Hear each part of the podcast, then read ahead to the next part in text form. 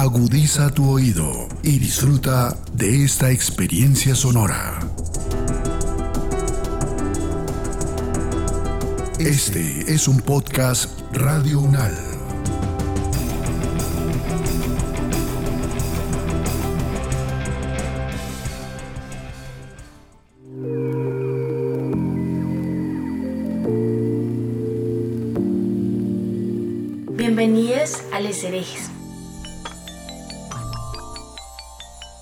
Aquí cuestionaremos lo establecido y sentiremos profundo lo cotidiano.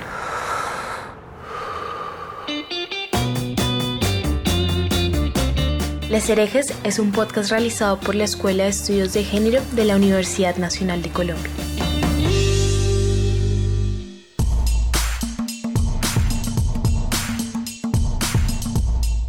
Les herejes disienten de las estructuras hegemónicas impuestas, controvierten sobre creencias que parecen inamovibles y proponen desde una perspectiva feminista nuevas opciones para comprender y construir otras formas de pensar y sentir la vida.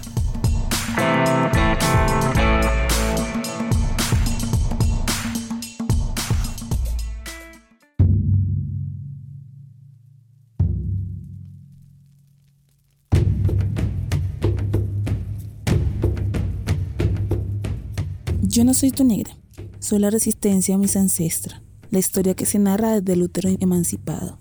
Vengo de la llama de Agustina la Prende Pueblo, no enciendo tus deseos, ni soy tu ser de satisfacción. Busco quemar tu sistema de opresión. Soy un territorio, aquel que mis abuelas han cultivado, los secretos de sus manos, las hierbas que abortaron sus desdichas. Soy sus sueños envueltos en gritos de liberación. Yo no soy tu negra, Resignifico mis nombres y apellidos como Ana María Matamba. Tengo una identidad, me narro miles de historias y construyo mis propias memorias. Nací en ríos, pero también en mares. Hablo a gritos, aunque intenten silenciarme. Expreso la fuerza de Wiwa, pero también la sensibilidad de los vientos. Como Casilda, tejo rutas de libertad en mis cabellos. Mis pies pisan con autonomía, mis manos sostienen cielos, y mi mente es tan poderosa que rompe cadenas de opresión. A tu racismo no le temo, porque aunque me derribe, yo sigo de pie.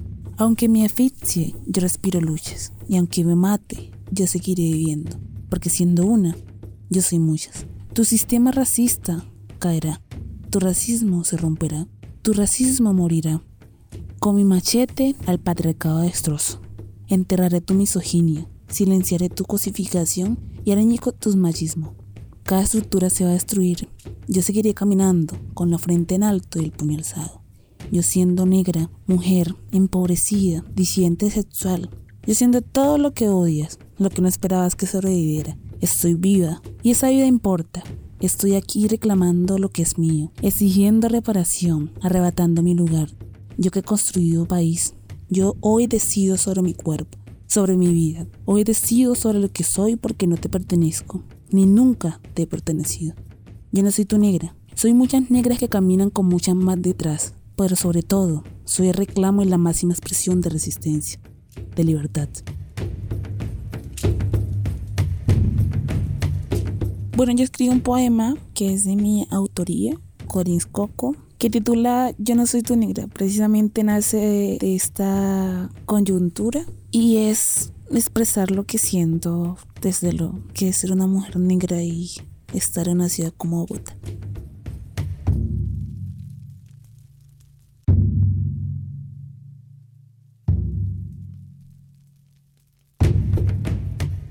Hola a todos los herejes a nuestro sexto y último episodio de esta temporada sobre autonomías. La nostalgia me invade, pero hemos hecho un maravilloso recorrido y en especial durante este último giro hemos hablado sobre anarcofeminismo y sobre feminismo antiespecista. Les recuerdo que si aún no han podido escuchar estos episodios, pueden hacerlo en la plataforma de su preferencia y por supuesto también les invitamos a que escuchen nuestros primeros episodios sobre aborto en Colombia, aborto en no binarias y hombres trans y por supuesto la cartografía sonora que hicimos sobre aborto. Bueno, y como vieron ya en el título de este episodio hablaremos sobre feminismo negro y tenemos una invitada muy especial, Isamari. Y bueno, quiero que sea ella quien se presente.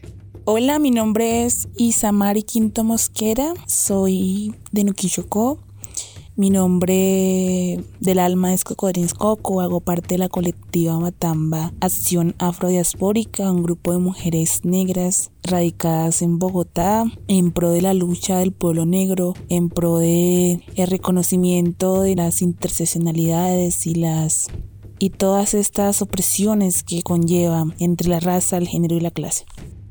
Gracias Isamari por aceptar esta invitación. Para nosotros en Les Herejes es muy importante que las colectivas puedan tomarse esto como la plataforma para visibilizar el trabajo que ustedes realizan. Siento que cuando vi el bloque antirracista el 8M este año en las calles fue muy importante, muy impactante y quisiera que tú nos contaras sobre quiénes son, quiénes conforman este bloque feminista y antirracista, cómo nace quiénes hacen parte del bloque antirracista, cómo nace esto. Pues antes yo decía, no, pues nace una necesidad, pero más que una necesidad es una reivindicación, creería yo. ¿Desde cuándo? Creo que este bloque se ha creado desde muchos tiempos atrás, frente a esta visión de estas marchas que están súper hegemonizadas, donde la blanquitud predomina. Creo que muchas y muchos nos sentimos con la necesidad de un grupo, en la búsqueda de gritar arengas antirracistas, en la búsqueda de reafirmar nuestra existencia y visibilizar lo que conformamos las personas negras, las mujeres negras dentro de la lucha feminista. Yo creo que muchas no se sienten identificadas dentro del feminismo porque el feminismo históricamente ha desterrado a las mujeres negras, no les ha hecho un campo y ahí nace la urgencia de crear estos espacios, creo yo. De ahí nace el feminismo negro precisamente, una reivindicación de todo este proceso que se ha venido gestando. Entonces, ¿quiénes los conformamos? Yo diría que muchas, muchos, muchas y muchas. Creo que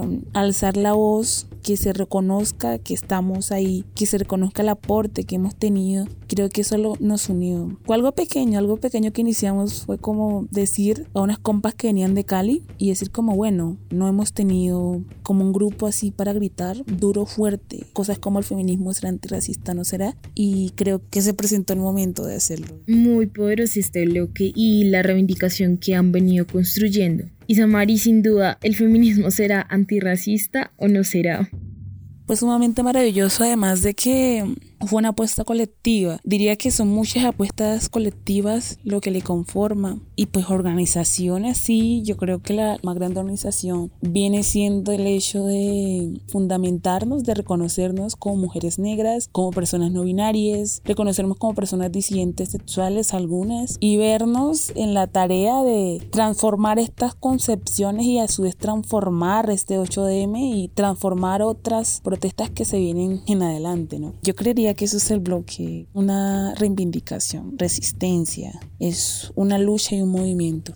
Siento que se transformó el 8M y que la consigna y las reivindicaciones del feminismo negro sin duda se posicionaron dentro de la movilización y por supuesto en otros espacios en los que trabajan. Traigo a este episodio este fragmento de la canción de Cósmica. En Instagram aparece como arroba Catalina, raya el piso Cósmica. Ella se reivindica como negra, diversa y afrofeminista e hizo parte de esta movilización del 8M. Vino desde Cali y puso a retumbar letras como esta.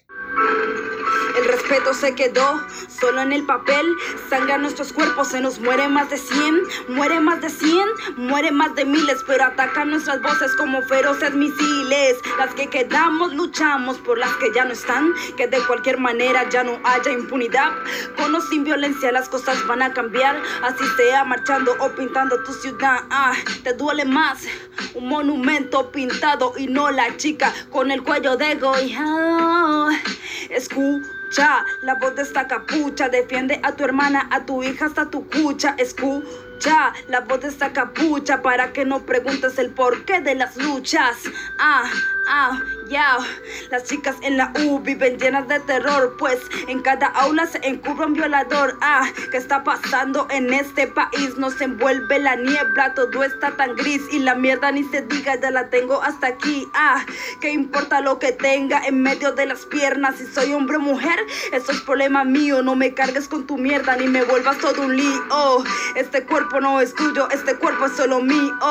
Ya, escucha la voz de esta capa capucha. Defiende a tu hermana, a tu hija, hasta tu cucha. Escucha la voz de esta capucha para que no preguntes el porqué de las luchas.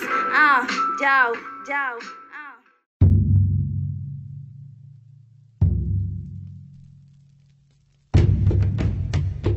Isamari, yo quisiera que tú les contaras a todos los herejes cuál es el llamado, las demandas que hace el feminismo negro y en particular esta consigna que han venido posicionando sobre el feminismo. ¿Será antirracista o no será? Y bueno, yo creo que uno de los llamados más importantes que se hace del feminismo negro desde estas demandas es a reconocer el privilegio, es a que nos dejen de mirar como la cuota antirracista que nos sean los espacios que son necesarios para alzar nuestra voz. Uno de los llamados también importantísimos es que también se tengan en cuenta las vidas de las mujeres negras, de las mujeres negras trans, que se tenga en cuenta que esta lucha no, no es unitaria, no es individual y que de verdad no es una competencia de opresiones. No se trata de quién es la más oprimida, se trata de asumir que existen desventajas sociales que tenemos que enfrentar colectivamente y que esta es una lucha que se lleva agarrada de la mano. Es una línea que se debe cruzar y lo tenemos que hacer todas y todos, no es una sola persona. El feminismo negro ha hecho eso, ¿no? Pues para el feminismo negro la lucha también implica que los manes se unan a ella. Para el feminismo negro implica reconocer cada ser, cada persona como quiera reconocerse, implica reconocer la lucha de los demás y no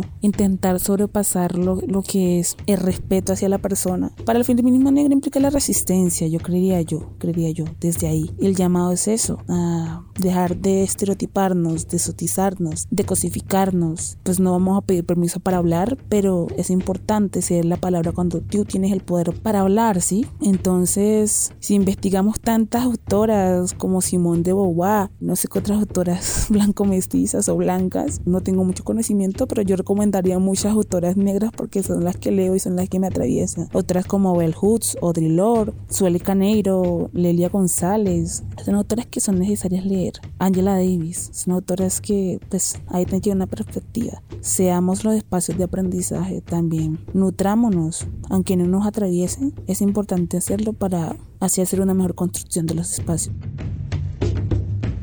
como Maya Angelou se levantó y como nos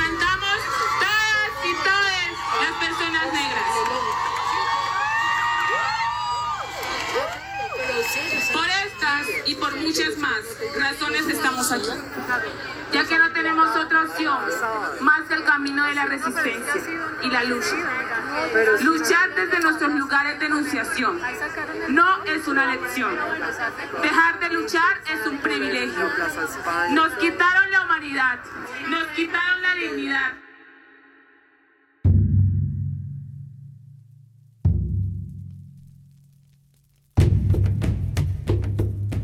Sí, gracias por traer, de hecho, este espacio nombres de tantas mujeres negras feministas que han posicionado estas reivindicaciones que tú has nombrado y muchas otras. Yo quisiera compartirle a los herejes a propósito de esto un fragmento de La poesía no es un lujo escrito por Audre Lorde en el libro La hermana la extranjera. Siento que ella logra recoger y darle cierre a esta temporada sobre autonomías. Pero bueno, antes quisiera agradecerte, Isamari, por haber estado con Les Herejes el día de hoy, por compartirnos este bello poema escrito por ti y por supuesto por traer estas importantes reflexiones y llamados.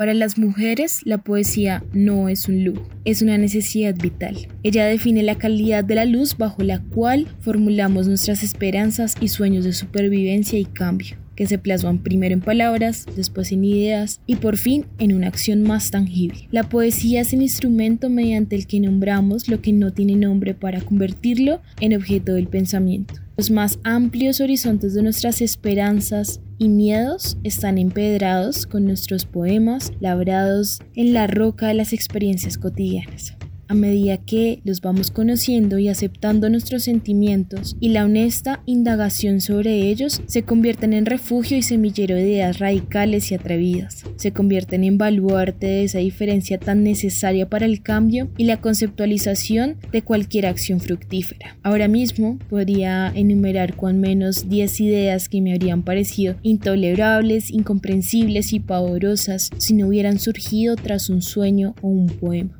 No estoy hablando de vanas fantasías, sino de una atención disciplinada al verdadero significado de la frase me hace sentir bien. Podemos entrenarnos para respetar nuestros sentimientos y traducirlos a palabras que nos permitan compartirlos. Y cuando las palabras necesarias aún no existen, la poesía nos ayuda a concebirlas. La poesía no solo se compone de sueños y visiones, es la estructura que sustenta nuestras vidas. Es ella la que pone los cimientos de un futuro diferente, la que tiende un puente desde el miedo a lo que nunca ha existido las posibilidades no son eternas ni tampoco instantáneas. No es fácil mantener la confianza en su eficacia. En algunas ocasiones, tras largos y denodados esfuerzos por construir la base de la auténtica resistencia contra las muertes que nos tocará vivir, ese avance se viene abajo o se tambalea por culpa de las falacias que nos enseñaron a temer o por la pérdida de los apoyos en los que nos enseñaron a fundar nuestra seguridad.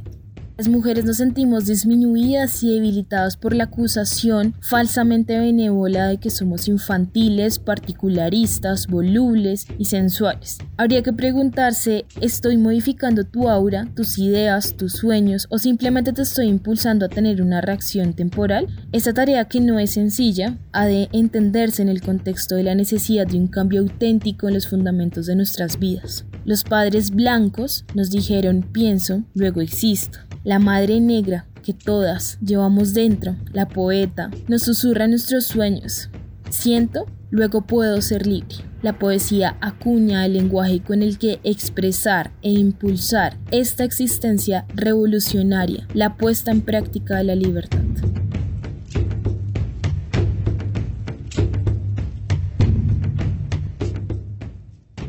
Bueno, estamos llegando al final de nuestro episodio. Queremos agradecer a todos los herejes por acompañarnos hoy y durante estos seis episodios que conformaron nuestra primera temporada sobre autonomías. Queremos contarles que tendremos una pequeña pausa, pero vendremos muy pronto con nuestra segunda temporada. Síganos en nuestras redes sociales, nos encuentran como Escuela de Estudios de Género. Allí publicamos todos nuestros eventos y convocatorias.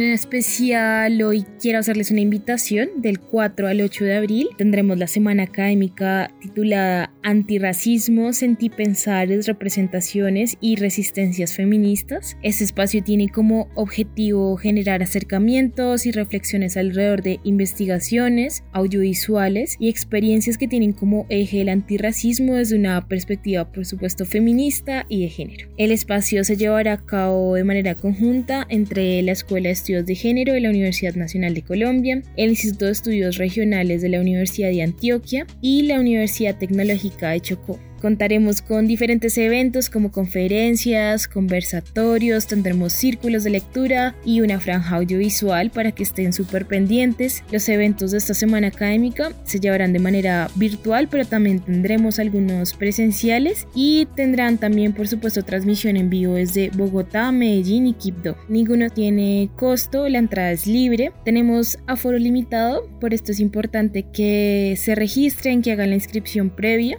encuentran toda la información sobre esta semana en nuestras redes sociales.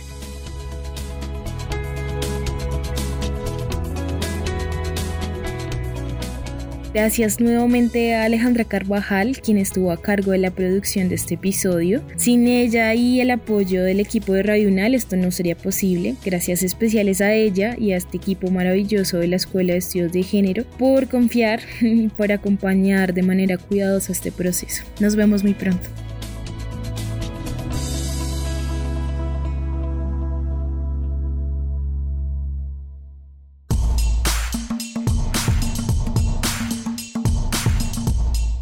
Les herejes disienten de las estructuras hegemónicas impuestas, controvierten sobre creencias que parecen inamovibles y proponen desde una perspectiva feminista nuevas opciones para comprender y construir otras formas de pensar y sentir la vida.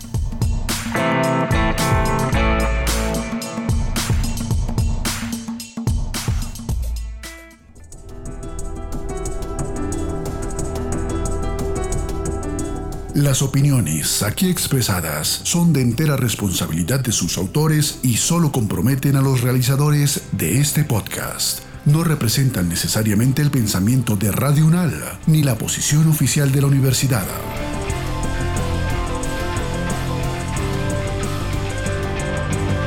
Este y otros podcasts en nuestro sitio web podcastradio.unal.edu.co. Síguenos en nuestras redes sociales. Nos encuentras como Podcast Radio UNAL, Universidad Nacional de Colombia, Proyecto Cultural, Científico y Colectivo de Nación.